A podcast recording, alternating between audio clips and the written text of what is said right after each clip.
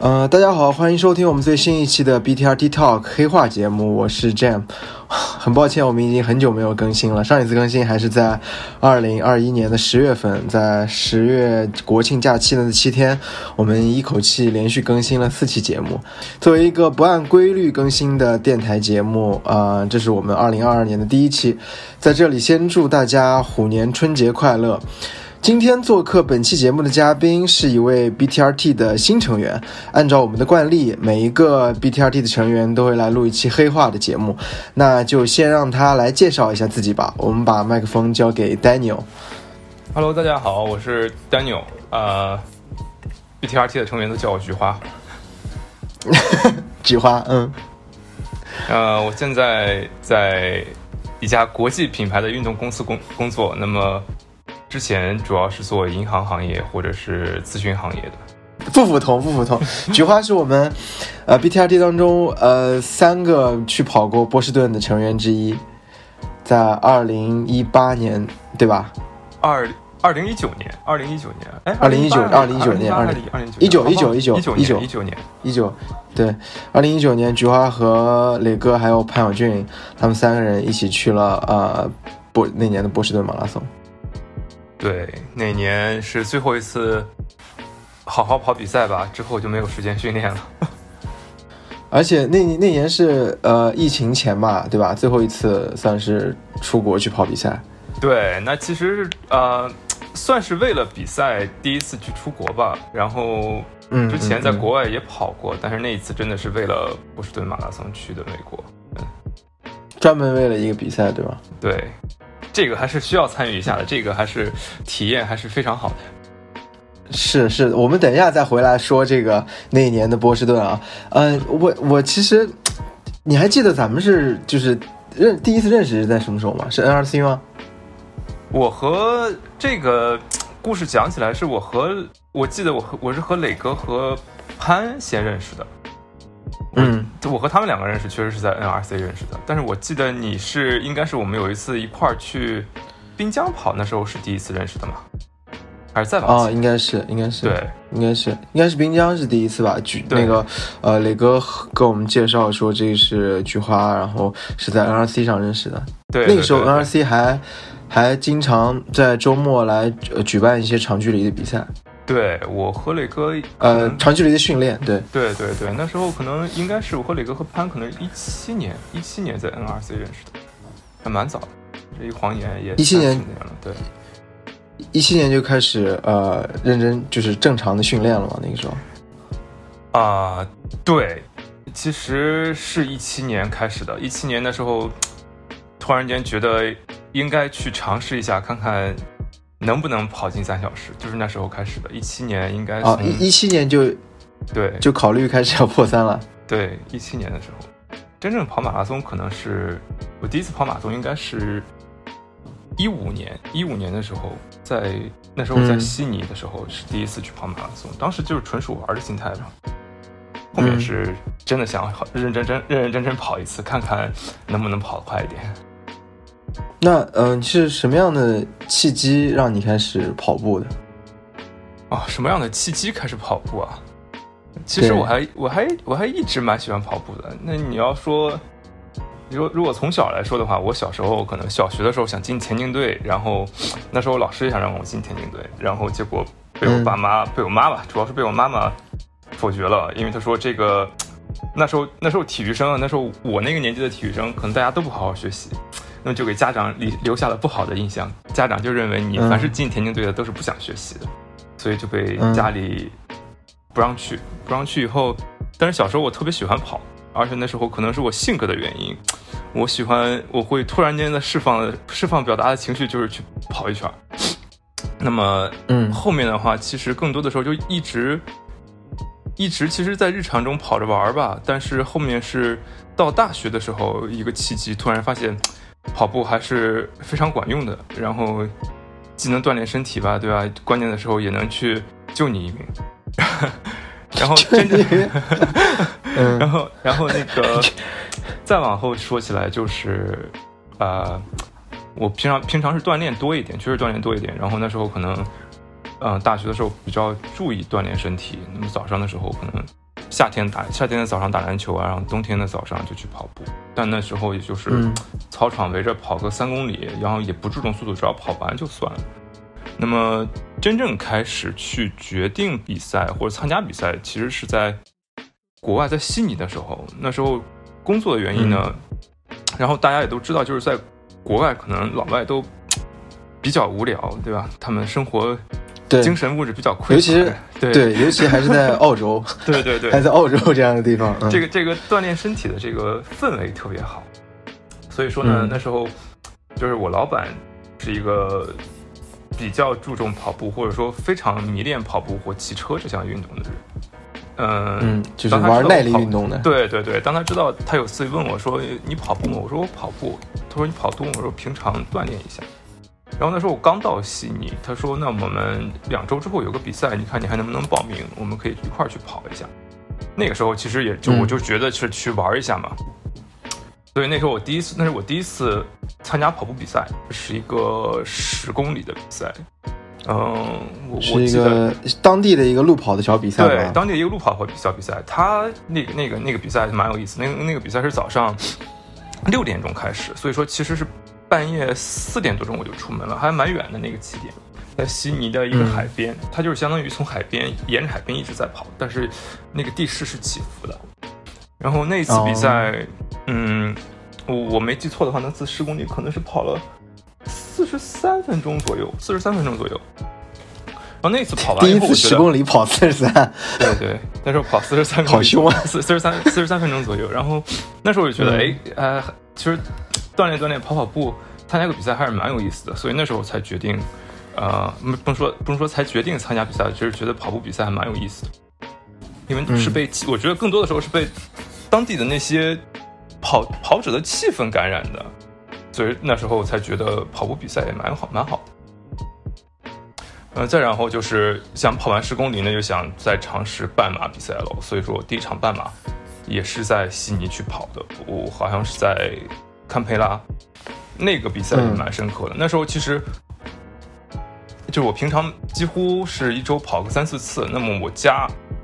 当时我是租房子的时候，我特地看到我家旁边是有个悉尼当时奥林匹克公园，就是他们为办两千年悉尼奥运会建了一个特别大的一个一个说是公园，其实就是一个地广人稀的一个怎么说？你叫公园也可以吧？地广人稀的一块地，就那那一部分。绿地吧，对对对对对，然后特别大的一个范围，就那时候跑步的条件就是比较，你叫优越也好或充足也好，所以说我就经常去跑步。嗯，那那个时候，那话说到这个回说说回到这个比赛吧，那么当时就是去第一次参加这个半马，那半马的时候，那时候也不知道怎么去喝水啊，不知道怎么去补给，所以说当时的时候就。跑到二十公里的时候，就喝了一口，觉得当时可以喝一口水，然后结果喝那口水的时候就去呛呛到了，呛到完，我我印象非常深刻，就是最后一公里是几乎就是走下来的，然后好多人都在给你加油，就让你跑起来，但是岔气岔的真的非常厉害，就呛了呛了那下比较比较严重，就走下来，我记得第一场半马跑了是呃一小时三十五分钟左右，然后这是第一场半马，然后第一场全马也是在悉尼去跑的。那时候，那时候其实已经想着要离开悉尼了，所以我想那就参加一场全马。那么悉尼那场全马其实好像在当地也是特别有名的一场比赛，所以说那时候，但是我那时候就是完全不知道该怎么训练，也不知道，对，完全不知道该怎么训练。那我也比较懒，我也不想去特地去查这些东西，我就全凭自己想怎么来怎么来，然后就嗯，第第一场全马当时可能跑了三小时二十三还是二十四。在悉尼，就是这样的一个经历吧。那么后面回到上海以后，对一七年的时候决定好好练一下，就是这样的一个经历。然后就想要破，想要破三。对我看着，因为我我我是觉得尝试一下吧。我看好多人都能破三，我觉得跑步这个事情呢，你只要肯投入时间去练都可以的，因为它是一项比较简单的运动，就是比较枯燥而已。但是你只要肯练，我觉得都可以。那年练了大概三四个月吧，差不多。嗯，而且你这个起点就很高，第一场十 K 你跑了四十三分钟，第二场呃，第二场比赛是一场半马，你跑了一小时三十五，一小时三十五是我当时在二零一七年那个呃上半马跑出来的一个成绩，我当时觉得特别开心，我终于用一个四分半左右的配速，四分三十五左右的配速能跑完一个一个半马，我觉得特别开心。但是那个时候已经对你来说是没有训练过，然后就能跑出来的一个成绩，就可想而知，当时你的那个能力已经算是不错的了。我觉得就是那时候其实就是平时跑得多，也不能说跑得多吧，就平时经常在跑，所以说嗯，反正在我在我参加比赛，现现在不算，就是从从一九一九年参加完波马以后，没怎么好好训练的时候，或者说没有怎么正经跑步都。这个事情抛开不算的话，嗯，那么在我就哪怕我破三的那场比赛之前，所有参加的这些事情，我我都没有经历过撞墙，所以说我其实那时候我真的不知道撞墙的感觉是什么，就是我跑我跑比赛都是就是从出发到最后都是一个速度去跑，所以说只要跑起来到那个速度，我就会一直沿着速度跑，所以我从来没有 没有撞过墙。我觉得可能就是之前就一直在跑，所以说这个身体就已经习惯，可能是这个原因。嗯，那那个时候有什么就是系统训练的这种想法吗？就比如说我一周跑个几次慢跑、有氧，然后再跑一次长距离，再跑一次速度的间歇之类的。嗯，这个问题其实是我第一次接触，就我那时候我都不知道有间歇这个东西。这个间歇这个东西是，呃，应该是一六年，一六年其实在悉尼还是有一场半马，那是那那场半马其实是我当时是想。破就是跑进一小时三十分钟的，然后呢，哦，我有我有个，就我刚刚我说的我老板，还有我一另外一个同事也是一块去参加的。那时候他们告诉我，其实是可以去练间歇的。那么我那时候也是第一次接触，就是说我们那时候跑，因为悉尼那边我们公司旁边就是，嗯，大令港还有那个悉尼歌剧院的，嗯，非常非常近，边上有个皇家植物园。那时候就是第一次接触到间歇这个概念，然后他们带着我去。每跑一公里去休息一分钟，然后再跑一公里。那么我们可能可能每每个每次训练可能都会跑五到六个。嗯嗯，我觉得那那时候帮助还是蛮大。那我第一次接触，我才知道哦，还还有一种这样训练的方法。因为我平时都是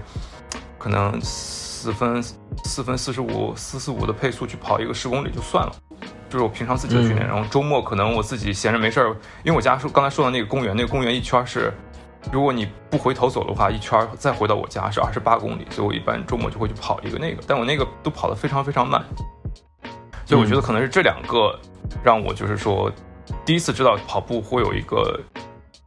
我们说的科学的训练方法。那么再后来到一七年的时候，那时候想破三的时候，更多的是跟着当时就朋友介绍进介绍进黑马一块去参加，然后让我去帮他们垫底。那时候我才知道哇，这这个训练方法其实是有很多的。然后如果你按照这个训练方法训练，成绩是提高的非常快的。嗯嗯，那那个时候在澳洲的时候，你身边的同事的跑步水平都怎么样？有比你就是跟你一起跑的有比有比你厉害很多的吗？啊，有有的有的有的。这个这个是一个，是我发现那边人，就是说这个人种的素质其实是或者人种的体质确实是有区别的。就是说那边就是说我所有的同事。都是澳洲人，嗯，都是澳洲本地人。那么，刚刚说我老板，我老板，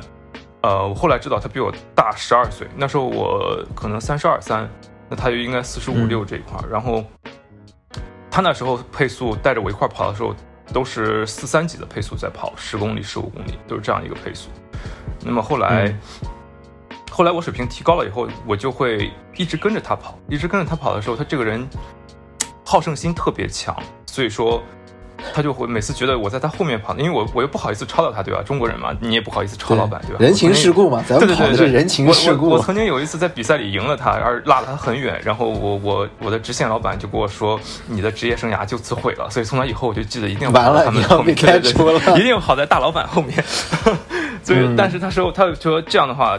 他其实这个人他是比较想，就是说他说这样的话，你如果一直跟着我跑的话，会影响你训练。所以说，他就找了我旁边的一个朋友。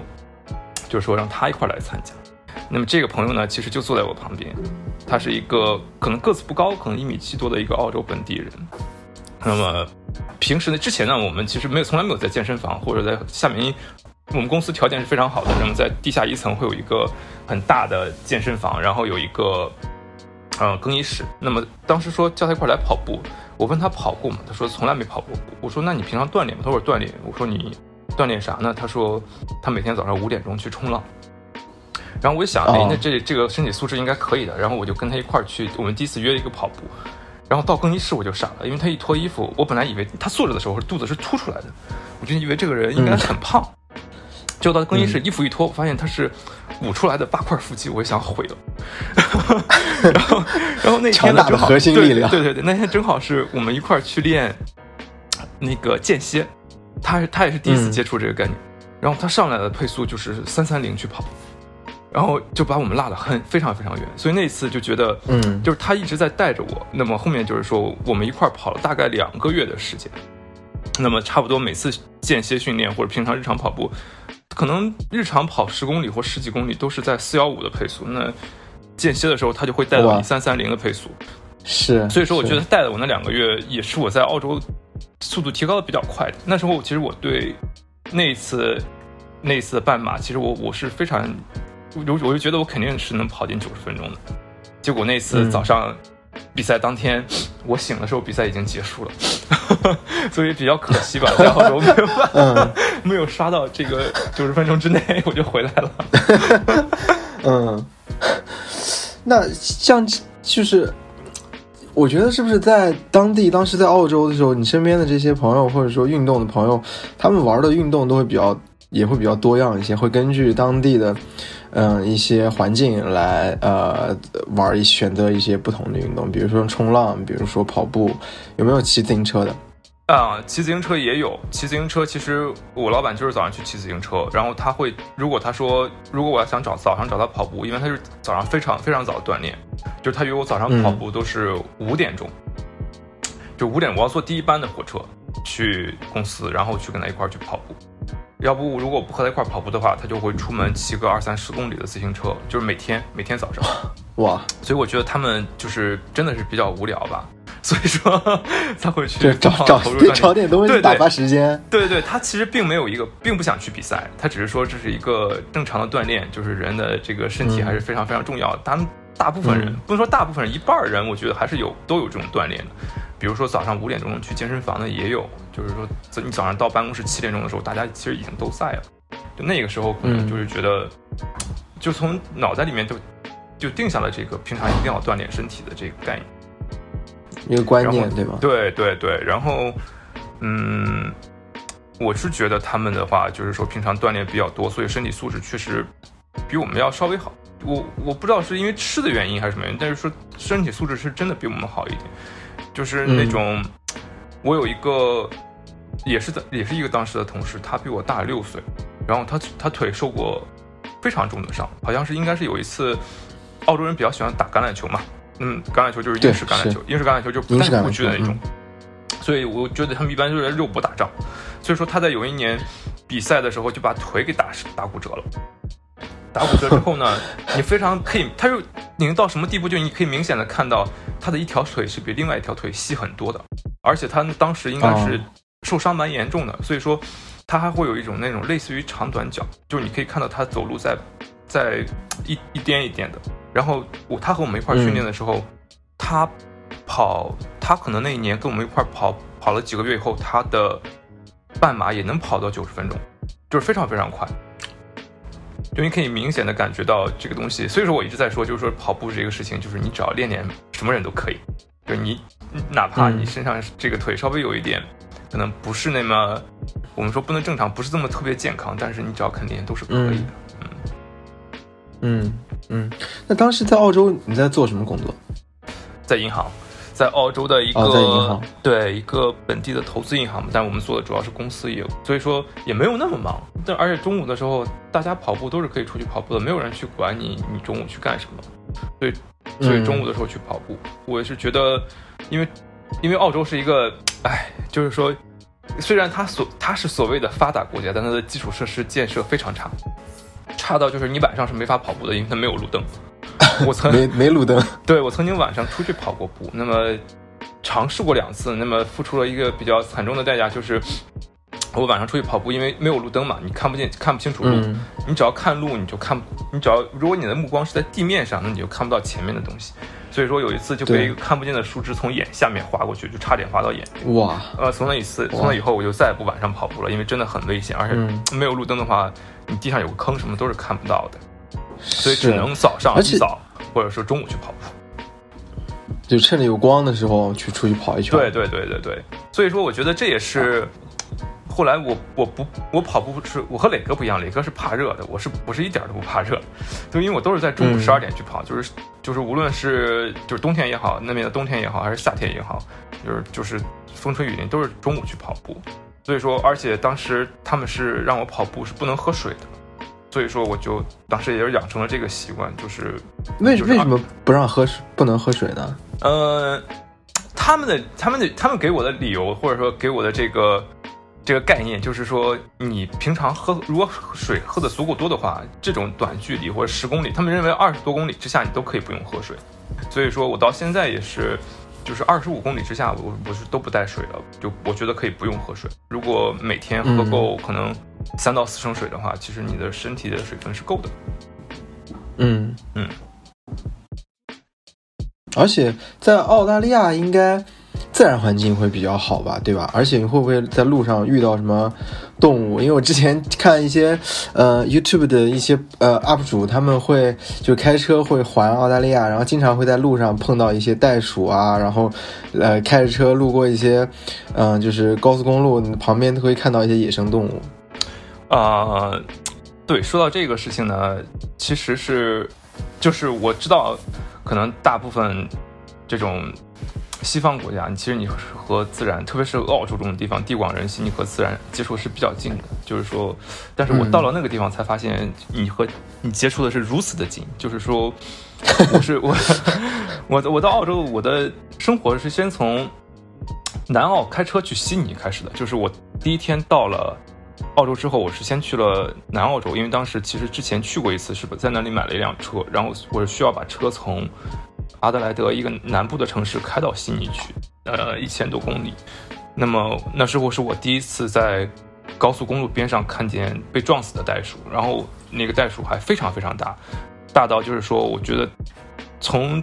体型来看，那个袋鼠可能真的真的有将近两米高，那是我第一次被震撼到。然后后来我就觉得哇，这么大的袋鼠竟然被撞死了。后来呢，一千多公里，我看了无数只被撞死的小动物，就是说 你会发现嗯他们在横穿马路，因为很多时候在澳洲开车，如果大家去玩的话，是强烈不建议大家晚上去开车的，因为因为第一个，它路上它的高速公路也是没有灯，或者说它平常的路上灯是非常非常少的，除非你在城市里面，灯是非常少的。然后这种动物都是趋光性的，如果它看到你的话，它会主动过来撞你。就那种体型的袋鼠，我觉得我们一般的家用车撞上肯定是车烂，可能袋鼠都死不了，就是你的车烂掉，就是人比较危险。那么说回到就是说这个其他的这个自然风光，就是说澳洲就是说大家是一个危机四四伏的一个国家吧，就是说比如说它的那种蜘蛛也是非常大危，机四伏。嗯，对对对，我真的见过到，就是我一开始我朋友在那边生活的时候，他告诉我有很大的蝙蝠，我其实还不相信，直到我看到有那种在他家的车库里看到一只蝙蝠，那个两个翅膀张开得有一米五这么大，就我从来没有见过这么大的蝙蝠。然后嗯。我和朋友一起去外面玩嘛，就是说，比如说他比较喜欢钓鱼，我们去那钓鱼，他就说一定要在海边，一定大家不要注意，不要去踩任何蓝色的东西，因为那边有一种水母是蓝色的，那个那个水母，你只要碰到它，只要蛰了你一下，你那个马上就会全身麻痹，就是说，嗯。我朋友说可能救护车来不到，你就会挂掉。再就是有一种非常小的蜘蛛和，呃，可能和你大拇指的指甲盖儿是一样大的那种蜘蛛，后面有个星儿，那个蜘蛛也是蛰一下嗯你就挂的。所以说，真的是平常的时候，你会觉得生活在，就是一直让你生活在危机中，特别是住那种我们所谓的 house，就是我咱们国内那种小别墅的，就是家家里有院儿的。对，对，然后我在那边住的时候，冬天我在外边晒太阳，然后在我旁边就是一个和我胳膊差不多一样大的一只蜥蜴也在那晒太阳，然后它也不会过来这么大，对，就是这么在那在那晒太阳，就在院儿里，然后它不过来，然后你看它，它也不会走，所以这就是人和自然相处的，或人和动物相处的比较和睦。那么在跑步里面，其实也是看到很多了。我刚才说到，就是我家后面有个奥林匹克公园，那公园平常是没有什么人的。我曾经真的，我曾经跑过那圈我碰我跑二十八公里，可能下来碰到的人不会超过十个。所以大部分时间你看到的，你但你会看到很多动物。嗯，呃，怎么说呢？就是说那边公园那个路非常窄，窄到可能它是很好的路了，但是说可能真的比较窄的一条路。那比较窄的一条路，它两边都是有树的。然后到夏天的时候，你就会看见树中间全是蜘蛛，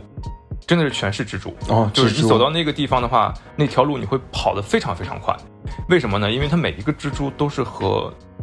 打个比方，就是和一个成年男子的手掌一样大，就是就是平均的一个情况，可能比有比他还大的，但真的是和成年人的手掌一样大。就走到那个地方，你就会挂在树上，就挂在树上，而且密密麻麻、满满的。然后大家都觉得很，就是当地人都会觉得很正常。但你第一次去看到的这个时候，你心里是非常非常害怕，因为你很你不知道这个蜘蛛有没有毒。但他们说一般大蜘蛛都是好的，都还好，主要是小蜘蛛比较危险。就刚刚我给大家说的那种红星蜘蛛是比较危险的。嗯，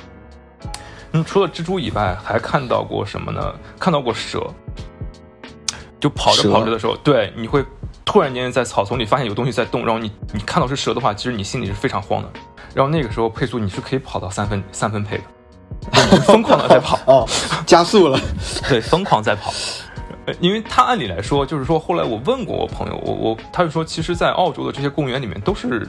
会撒那种药的，就是。就是蛇的这种药会稍微撒一点，就是不让这种蛇进这种，就是和人比较近的这些公园了，它不会让你接近。但我不知道那时候为什么，就我真的是看到过，所以说真的能跑到三分配。再就是，可能大家觉得，再就是兔子，澳洲的兔子可能都已经算是一种灾害级的现象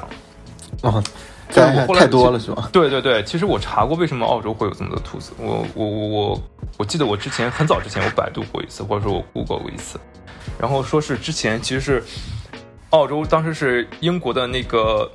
我们说囚犯去的地方也好，什么样那些人去的也好，那么当时管他们这些人其实也是一些我们所谓的贵族。那么他们当时是为了打猎的时候，他们其实好像带了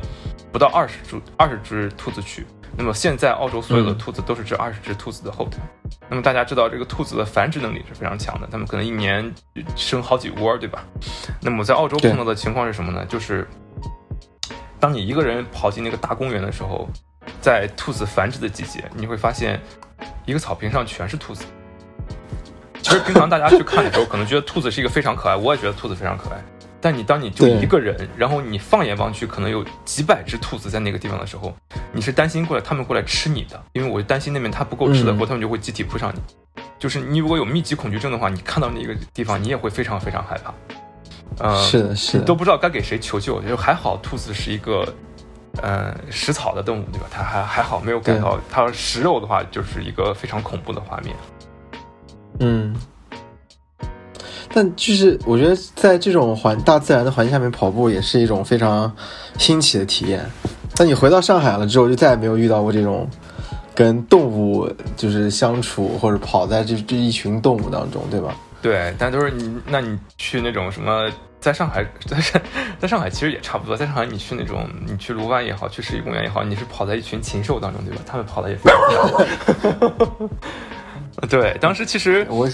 当时养成跑步这个习惯之后，回到上海，其实也是一个比较好玩的经历了。就是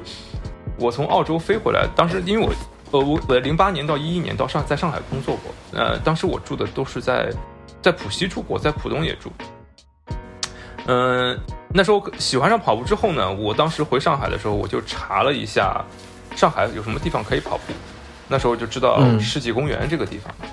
所以我回到第一天的时候，我当时是当时在这儿也没有租房子，什么都没有。那么我找了一个，那时候还有 Airbnb 嘛，我找了一个民宿，我就找在了世纪公园旁边。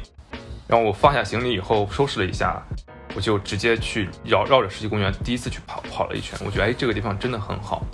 所以我就现一直到现在，就我一六年那时候重新回到重新回到上海，那么就把房子租在世纪公园旁边。那到现在我也住在世纪公园旁边，因为我觉得这个地方跑步实在是太方便。嗯，但就是人多，对吧？特别是周六周日当这些训练营在那训练的时候，你会觉得哇塞，真的是跑在一群禽兽当中。对，世呃，世纪公园算是上海比较标志性的这种呃跑步的呃圣地。是的，一到周末了，就有很多很多的跑者会在那边跑长距离。嗯，而且还有骑车的。对，有骑车的，是周二，可能骑车他们都是在周二和周或者周三晚上吧。确实很多车，然后我我是觉得他们蛮危险的了，因为他们一般就是为了可能因为在。辅路上骑可能人比较多，也有跑步的，所以说他们也是为了自自己的安全，也是为了可能路人的安全嘛。他们一般都是在机动车道上骑，但其实我我我是觉得蛮危险的，因为他们骑的真的非常快，非常快。对，是的，是的，是的。就像在苗江路上，有的时候在苗江路跑的时候，也会碰到一些车队在那边在那边训练，就是骑的非常快。对呀，对。那回到回到呃上海之后。还是继续从事这个金融方面的工作，还是这个职业职业经理人制服组？对，其实当时参加跑步的时候，就会觉得，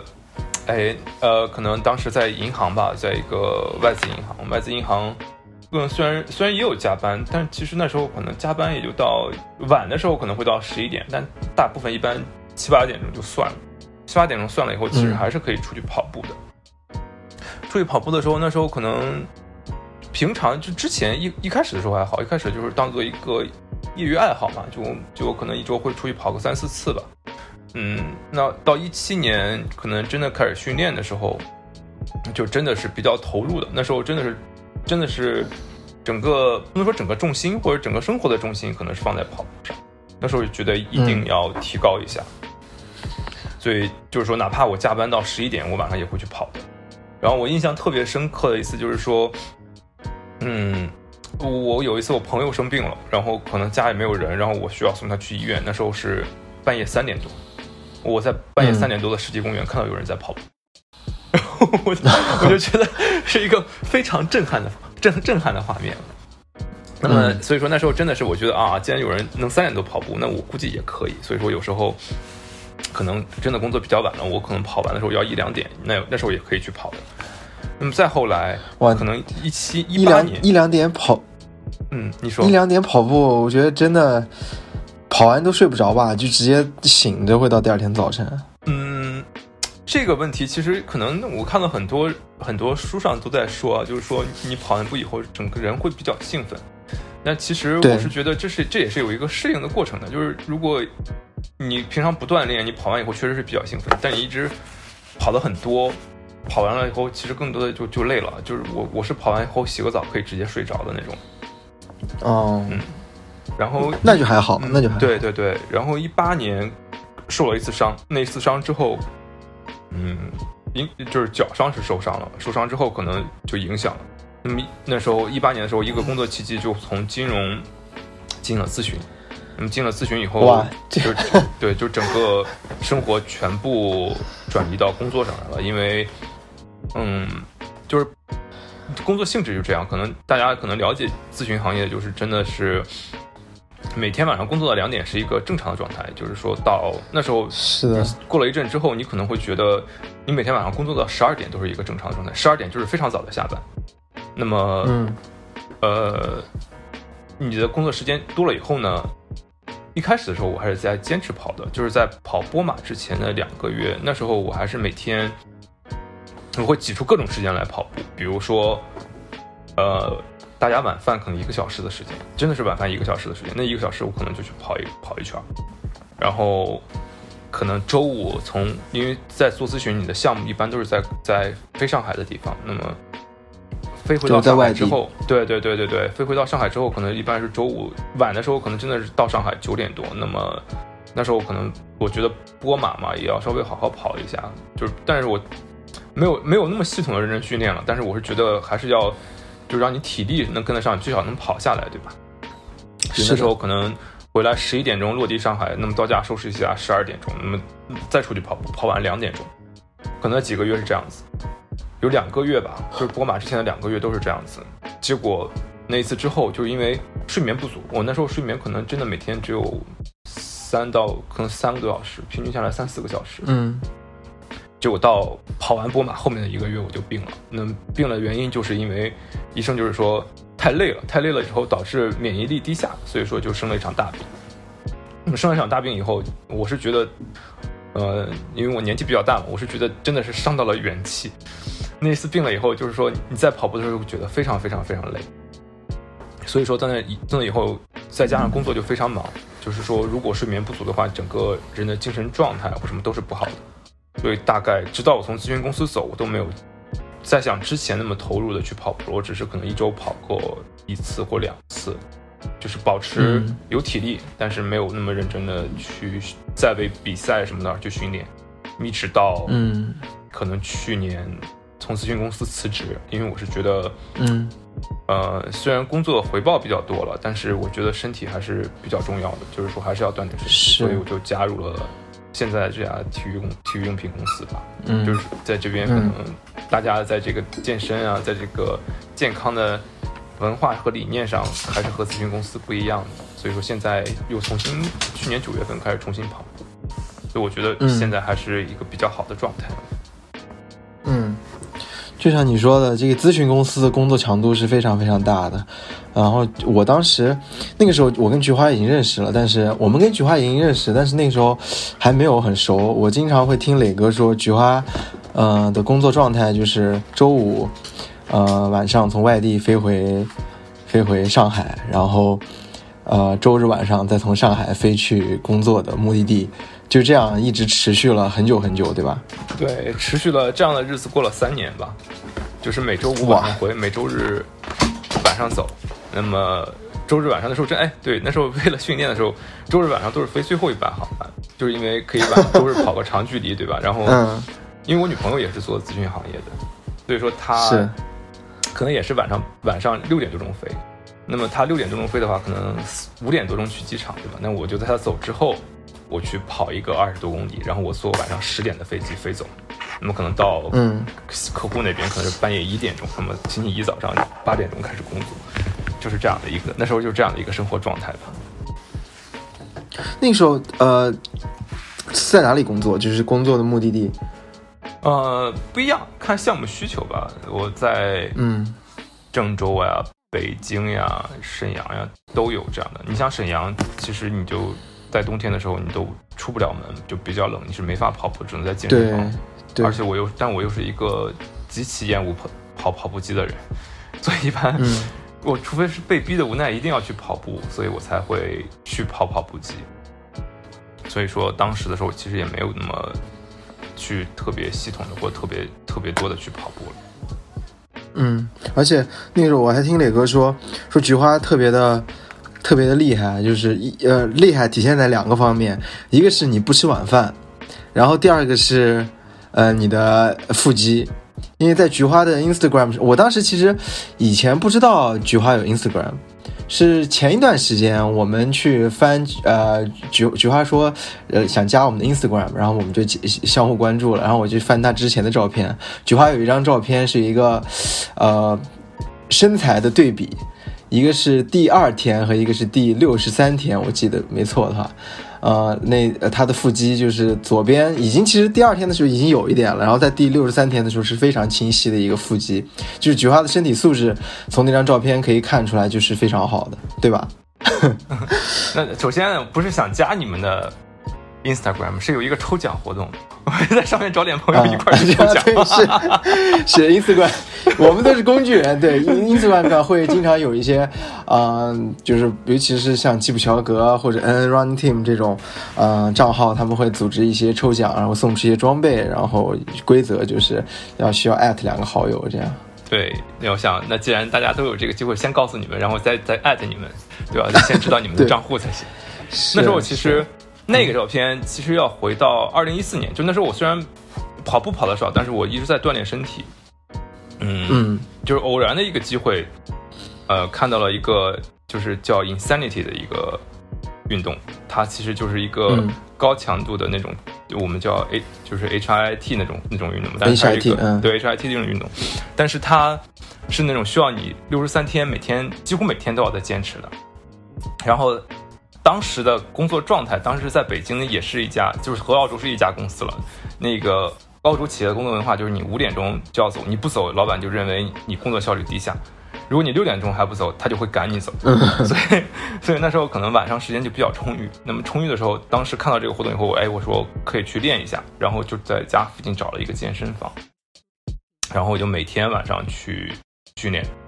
然后那个那个呢，其实如果大家有兴趣，我建议有时间的朋友都可以尝试一下。其实是我认为是非常好的一个把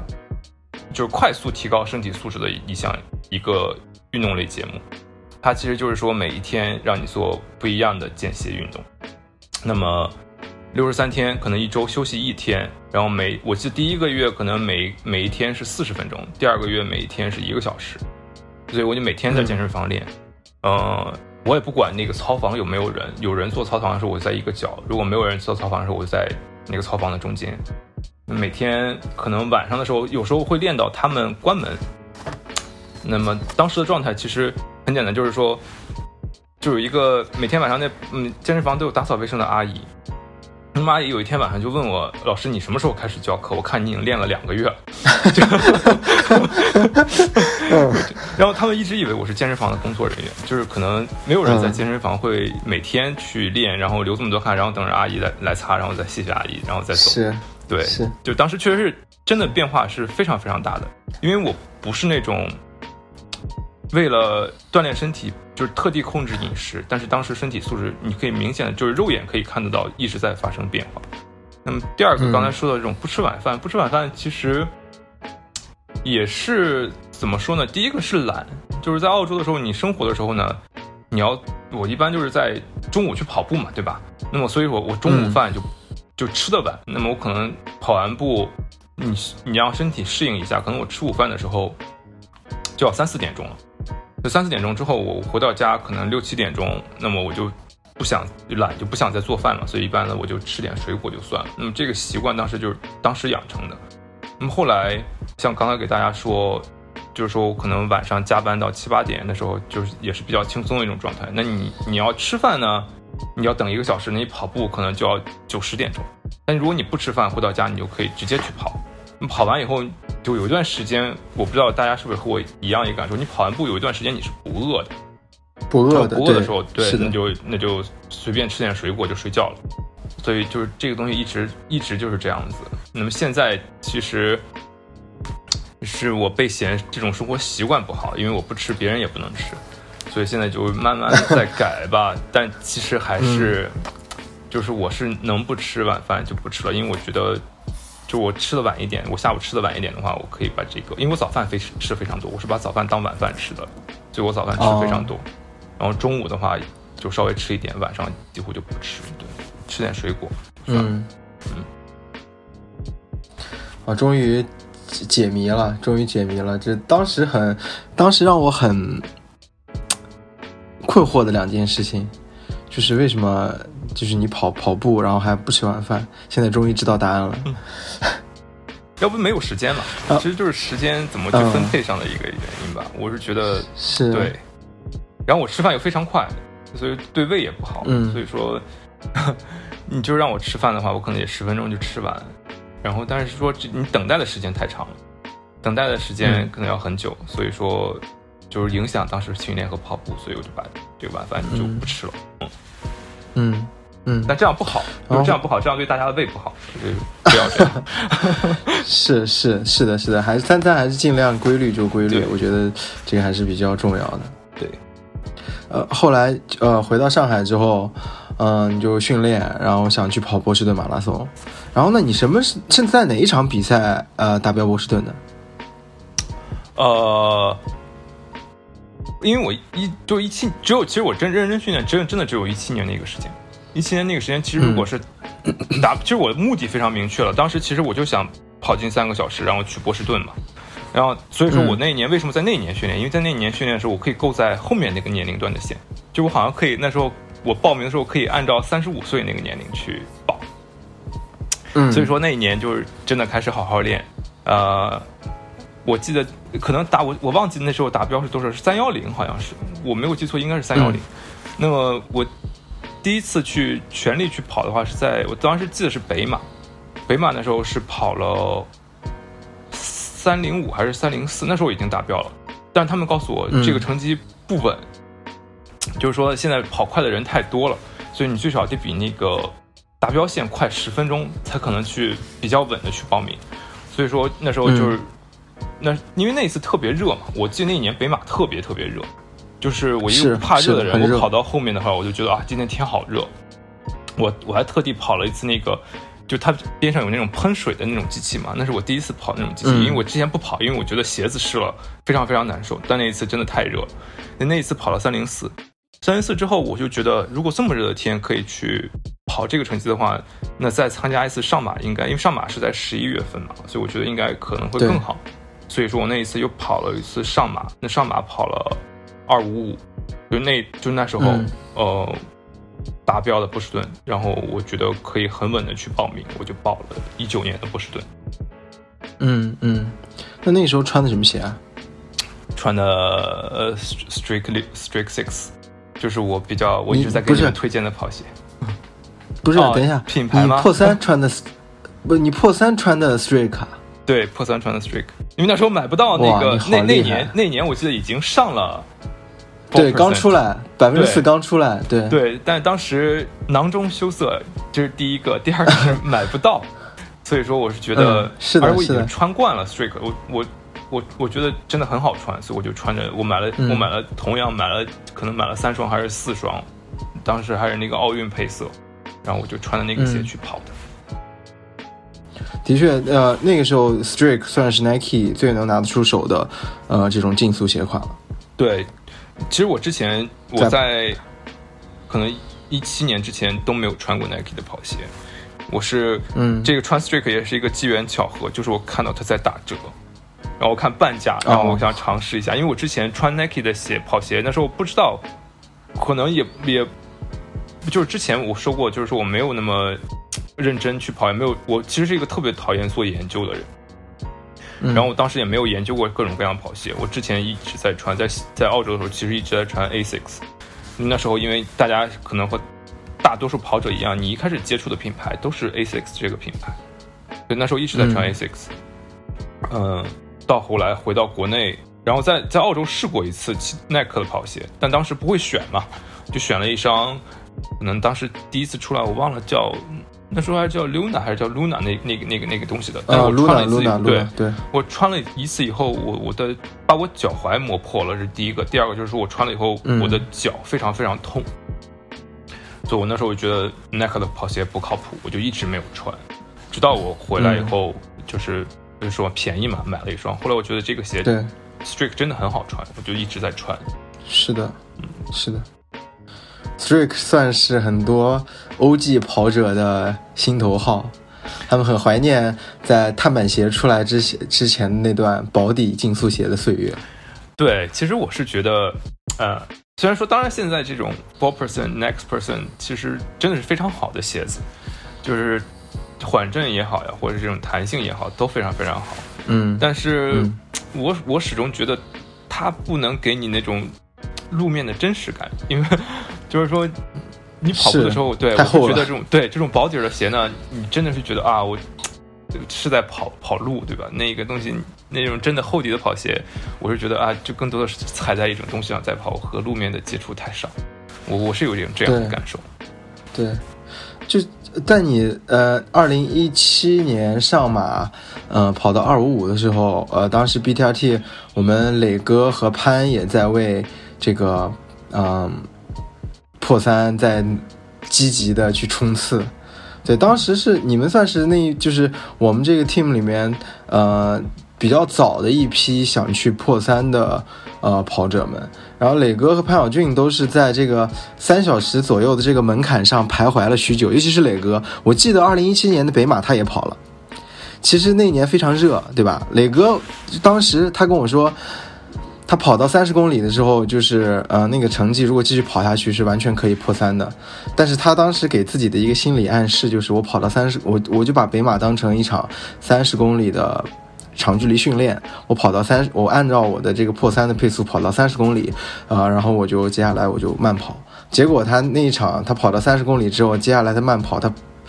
那场北马跑下来是三零四还是三零六，也是一个非常快，就是近乎于可以达到目标的一个。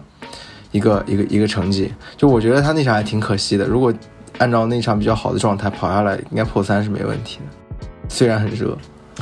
对那场那那那场比赛就是天气，我觉得天气的原因了，就是说，因为因为我我我就是说实话，我觉得磊哥这个对跑步的热情和精神，就是我是没法比的。这个就是强磊精神这个话题不是平白无故有的，我到现在也是觉得我操磊哥太牛逼了，磊哥真的是一个精神力极其极其大的极其强大的人。嗯，北马的时候就是说我是第一次。跑吧，然后那时候其实跟别人学了喝水的方法。其实那一次只是，对，我是第一次去尝试用那种新的方法去喝水。我说有，哎，真的还蛮管用的。就是你怎样把杯子捏成扁的，对吧？那真的把那一口水喝下去。那其实是去测试一下了。就是说，而且我那时候其实到北马那场比赛的时候，其实我还没有那么，我到真真的是知道跑北马，我还是觉得我自己是不能破三的。那跑完北马之后，我觉得。破三也是可以的，主要再去努力一把就可以。所以说跑上马的时候，我还真正的去，当时还有一个叫什么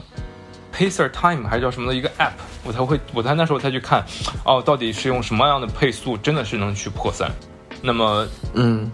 当时心里也没有底嘛，因为我我觉得四幺五的配速，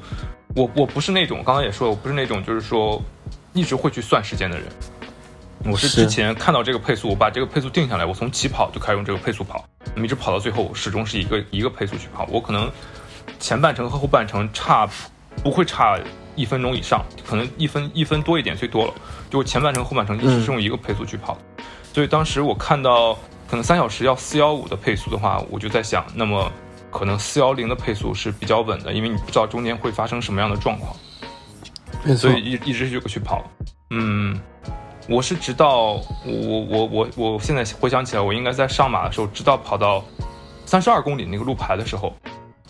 我就觉得这场比赛肯定能破三了，因为我知道，如果我就让我平常自己去跑步的那个速度，我放回到那个速度去跑，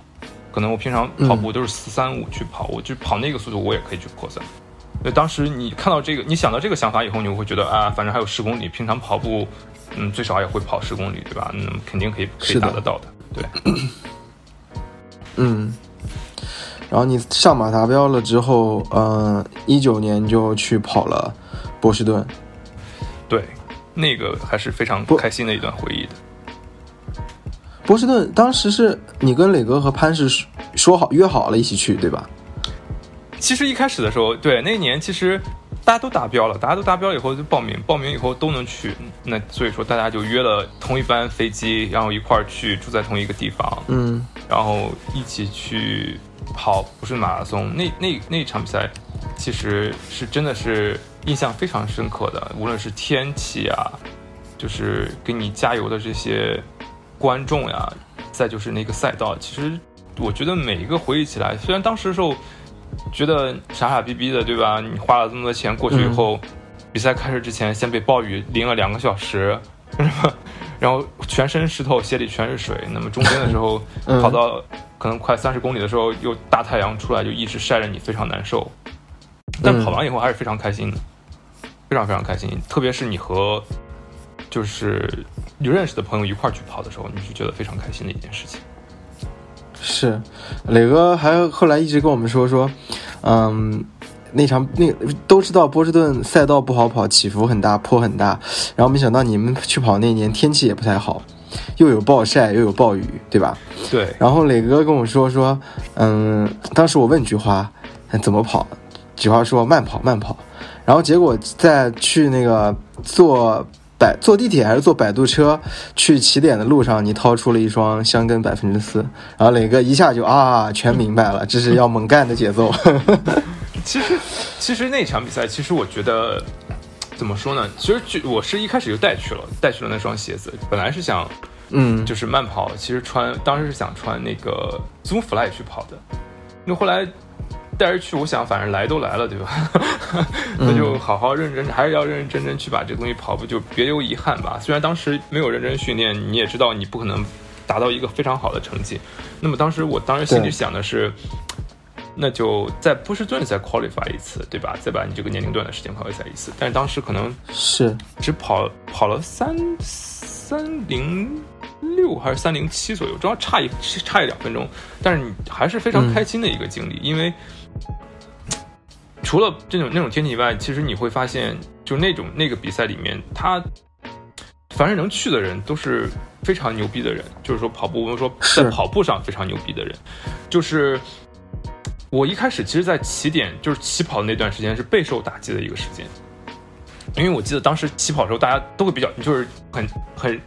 就很平常的事情，就是说大家都会觉得很兴奋，对吧？你比赛直接就出去了，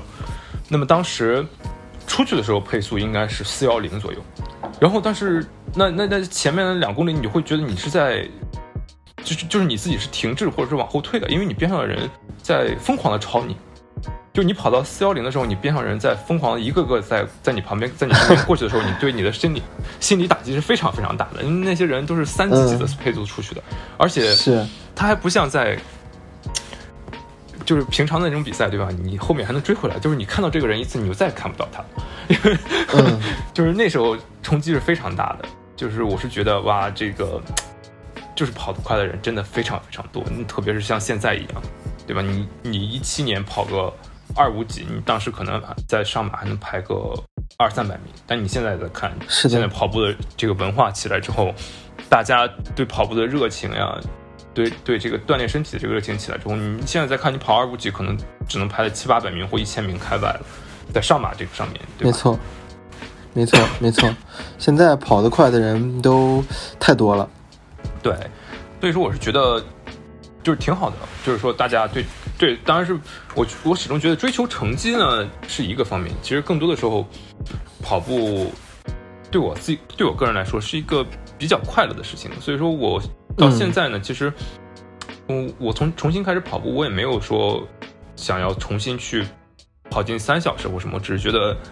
跟大家一块跑步非常快乐，对吧？你特别是一帮嗯。志同道合的朋友，比如说 BTRT 这帮人，就是说大家很聊得来。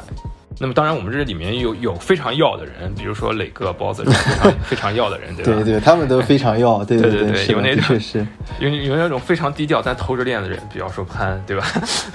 这个风气都是你，对吧？你进群了之后，你把这个群的风气带坏了，这个大家都开始偷偷的猛练，就晚上学着。我包子说我要学菊花，天天练 俯卧撑，还跟你汇报说，哎呀，我今昨天练了十几个，可以做十几个，今天我就练了二十多个，风。气就是这样被你带坏的。我是觉得，我进那我我加入 BTRT 以后，只不过我把大家真实的一面带出来了，对吧？就本来大家就是也不藏着掖着了，对吧？对 对对，大家都不藏着掖着。嗯，那其实我是觉得，就是因为包子跑得很快嘛，对吧？但然后是，嗯，磊哥跑得也很快，但我觉得如果他俩稍微练练。再加强一下核心或上肢力量的话，我觉得他们可以更快，因为我是觉得这个东西是有用的。所以说，你无论是现在逼着包子要做到多少个俯卧撑呀，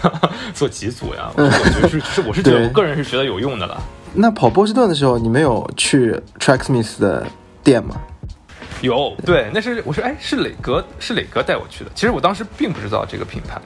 我当时更更多的时候是知道那个叫呃 Heartbreak Hill 那那个地方。我其实是非常想去那家店的，对，因为我是觉得那个那个店的那个标志非常好看，就是那个一个心，对吧？然后是个心，就是那个波士顿的那个赛道的那个坡度也赛道的图案，对对对对，我是觉得那个非常好看，所以我当时更想去那个店。但后来磊哥带我去了那个 Tracksmith。然后那那一次是我真的见一个，就是你如果说 Harbor Hill 那那个商店还是一个比较正统的这种商店以外，那进 Tracksmith 你更多的感受的是一种就是所谓的那种 community 啊，还有那种专门为跑步者设计的这种社区跑者的那种店。然后去了以后，我对我对我我不能说还是蛮震撼的吧，就是说里面确实是一帮跑步的人在聊也好，它是一个。两层楼的设计，有一半是在类似于地下，就是国外那种 townhouse 那种地下的设计，然后上面还有一层。对。那么下面那一层可能更多的是一些衣服呀，呃，他们卖的那种各种各样的东西。那么上面那一层是一个，还有一个小咖啡馆，那么大家可以在那聊天之类的。所以去了以后感觉也非常好，而他们我是觉得是专门为跑者去设计的。他比如说他比赛结束以后，如果你去的早的话，你可以他会有一张海报。然后可以把你的时间放在上面，我是觉得那个非常非常吸引我，但我们当时不知道，我们去晚了，所以都已经没有，所以说也是一个遗憾。那当时就尝试着买了几件衣服，等会回来以后觉得非常好穿，现在就变成了中粉，就是每天都在跟着你们一块买买买，对吧？没有，其实是没有跟着我，是跟着他们在买，他们买的太凶了。对啊，就是变成了，对他们买的太凶了。。嗯，就现在是 Tracksmith，的确是嗯挺好的一个一个品牌，无论是产品还是它塑造出来的这种形象，我觉得嗯就是大家就大家喜欢它都是有原因的。嗯对我，我其实更喜欢他家的这种怎么说，这种日常穿着的衣服，就 lifestyle 衣服，或者是那种嗯、呃长袖款的衣服，嗯，短袖款的衣服，特别是那种竞速那种背心，其实我我我买过两件，我是觉得还好啦，就是说我是觉得嗯。不如 Nike 的那种、那种背心好穿一点。哦。对，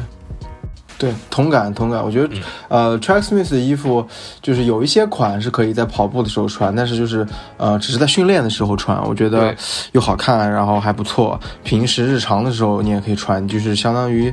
你你去哪儿你都能穿着它，就穿着的场景适用场景特别多。对，然后它颜色也不会太突兀，我觉得就比较经典的那种，呃，IB style，我觉得就还挺好看的。对，是的，是的，嗯，那你接下来会有什么计划或者目标安排吗？在二零二二年？二零二二年，我就觉得，因为我我从去年九月份开始重新跑步的时候，其实我就在想，其实我一直在想这个问题。那么，首先嗯就是说，因为之前真的在咨询工作的时候生了两次比较大的病，那么对身体的损耗非常大，所以说重新跑步的时候，我现在相当于就又从又从基础开始重新跑，就是从什么样的基础开始跑，就是真的你就是跑五分五分半的配速跑十公里，就我一开始重新开始跑步的时候就觉得第二天要死了，就是这个感觉，就是一个重新开始跑步的感觉。那么现在其实过去这几个月不能说练的，就是我我也不是一个特别注重跑量，每个月一定要达多少标的人。虽然我们内部内卷比较严重，对吧？在这方面，对，但但但我还是量力而行吧，就是说先把身体恢复，然后我觉得到今年三四月份看看情况怎么样。如果允许的话，其实我我想，其实我是心想，可能在快乐跑步的同时，对吧？再去争取再去破一次三。我是觉得啊。磊哥嗯比我年纪大，都这么狠，对吧？我也不能太轻松了。是是，磊哥这这这个冬冬冬天换了教练，然后现在在沉正正沉沉浸在这个新的训练方法的这个新鲜感当中，练得然后磊哥凶的一批，天天对啊，磊天天哥在骑车跑步，嗯、对，啊，你像磊哥在公司叫我去一块儿跑步，我都不敢跟他跑，对吧？我还耽误他训练。他今天跑步，他跟我说四三零十五分钟，呃是呃是嗯四四三零六十五分钟，对吧？还是四三零六？我害怕嗯跟不上他，耽误他跑步都不敢去。所以说还是要练一下，对吧？那一块儿跑一下比较开心。嗯。那比赛方面呢，有没有什么目标赛事之类的？嗯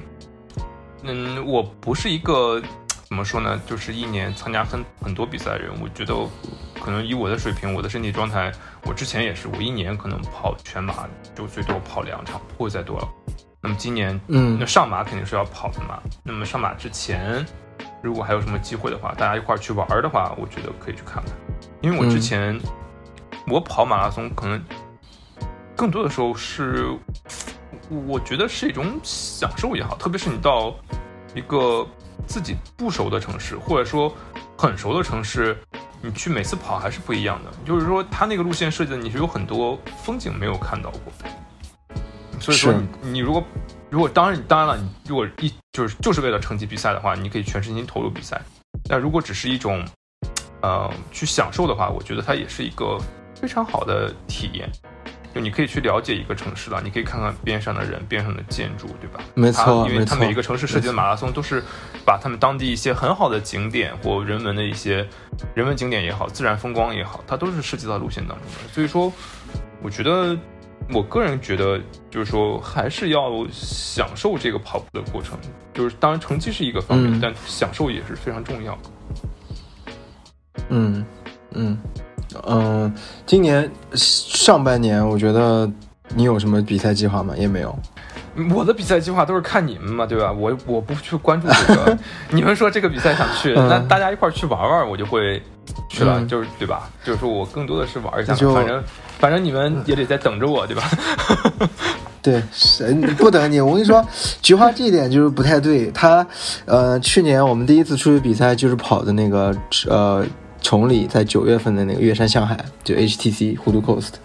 呃，菊花说：“哎呀，我好久没跑步了，嗯，状态不行。但但结果一上来就全是四分多的配速，四分，我记得最后一棒都跑到四幺几去了。就是你看这个男人的嘴，真的我觉得不能信的。就是哎，这个就是被你们逼的嘛，对吧？你你看你跑吐了，然后包子跑得这么快，就是说我也不想对吧？虽然虽然我是替补出席，但我也不能拉大家后腿，是吧？”那但但是你 但是你要这样想，就是说，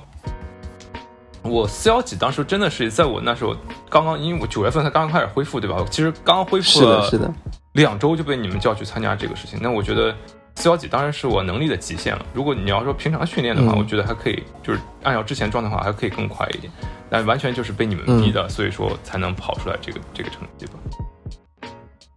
今年吧，今年呃应该还要再去一次。今年可以。可以穿自己想穿的装备了。对啊，就是说，我是觉得今年去一次比较开心啊。就是说，其实我是觉得，对，是的，非常非常开心这次冲力跑的。就是说，就是大家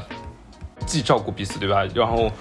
强烈精神再一次展现，对吧？摔倒了那样那样再跑，对吧？是的，要是是的，要是我那个样，我我我设身处地想一想，如果我摔成磊哥那样，我可能坚持不会坚持完的，我肯定就让你们去跑了。那磊哥一边说着我实在受不了了，一边在。再去这么疯狂的跑，我觉得还是非常非常感人。对，而且我觉得他就是放不下那个执念，因为每一次，我记得我去接他的时候，他 摔伤了，然后缠着绷带跑下来的时候去包扎，他第一件事情上车就是打开 Strava。对对对对对对，这个真的是忠实的记录了他太绝了，真的太。太 太绝了，就是摔成那样，然后还要看看自己这一棒到底跑了多少。所以我觉得，哎，磊哥，磊哥是你说 BTRT 的精神支柱也好，或者说真的是，确实是值得学习，值得我们所有人学习这个精神。没错，没错。那我们今天的节目啊，时间也就差不多了。我们跟菊花一起聊了将近。七十分钟。本期节目是我们二零二二年 BTR T Talk 黑化的第一期。嗯，在这里我们想再祝呃全体的听众新年快乐。我们希望今年可以尽量。按时去更新节目，这个锅主要在我，这个锅主要在我。嗯，我们今天很高兴能够请到菊花来到我们的节目做客，我们的节目跟我们聊一聊他之前的一些故事和有关跑步的经历。啊，那我们今天的节目就到这里就要结束了，我们最后再跟观众说一句再见吧。好，谢谢大家收听，耽误大家不少时间。那么也欢迎大家来跟 PTRT 一起来快乐跑步吧。祝大家新年快乐！你可，你你可别这样说，你那个速度不是所有人都能跟得上的。我跟你说，听完这个话就就有人退群了呀。没有，现在快乐慢跑，快乐慢跑，快乐慢跑，快乐慢跑。OK，那谢谢大家今天的收听，我们下期节目再见，拜拜。